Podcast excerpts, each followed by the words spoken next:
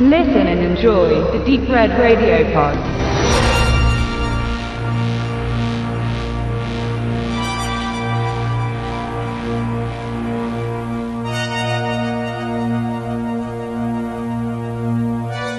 Sergeant Jack R. Ramsey ist ein Polizist und seine Aufgabe ist es, Probleme zu lösen, die von Robotern ausgelöst werden. Das kann ein ausgebüxter Farm Assistant, eine Haushaltshilfe oder ein Baustellengerät sein.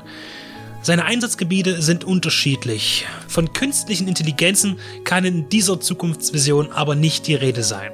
Es sind programmierte Maschinen, die helfen, zur Seite stehen, aber teilweise auch die humane Beteiligung am Arbeitsplatz ersetzen.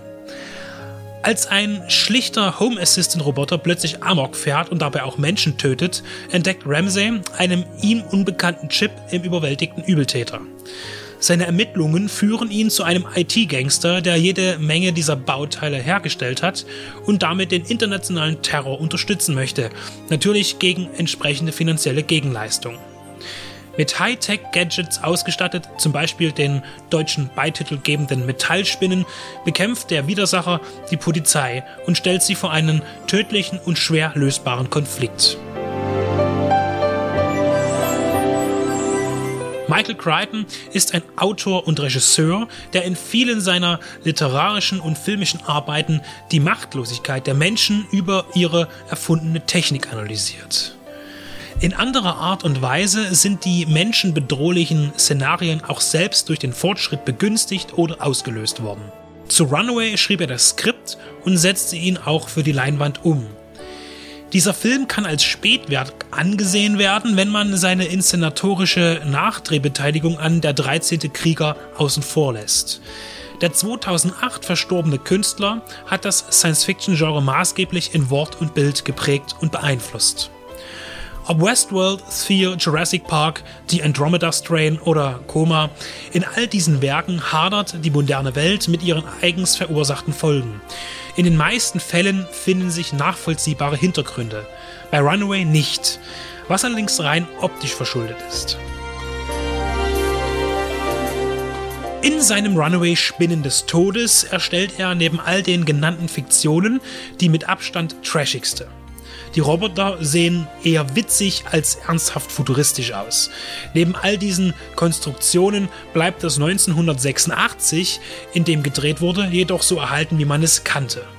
Vermutlich sollte eine mögliche und nahezu reale Atmosphäre erschaffen werden. Das missglückt hervorragend, beschert dem Sci-Fi-Krimi aber keine schlechten Noten, treibt ihn nur in eine andere Richtung. Der Star des Films ist Tom Selleck. Er spielt einen Kopf zwischen Coolness und Zerbrechlichkeit. Nicht nur sein Sohn wird zum Druckmittel und damit für einen emotionalen Knick sorgen, sondern auch seine Höhenangst, die ihm selbstverständlich im Finale zum Verhängnis werden wird.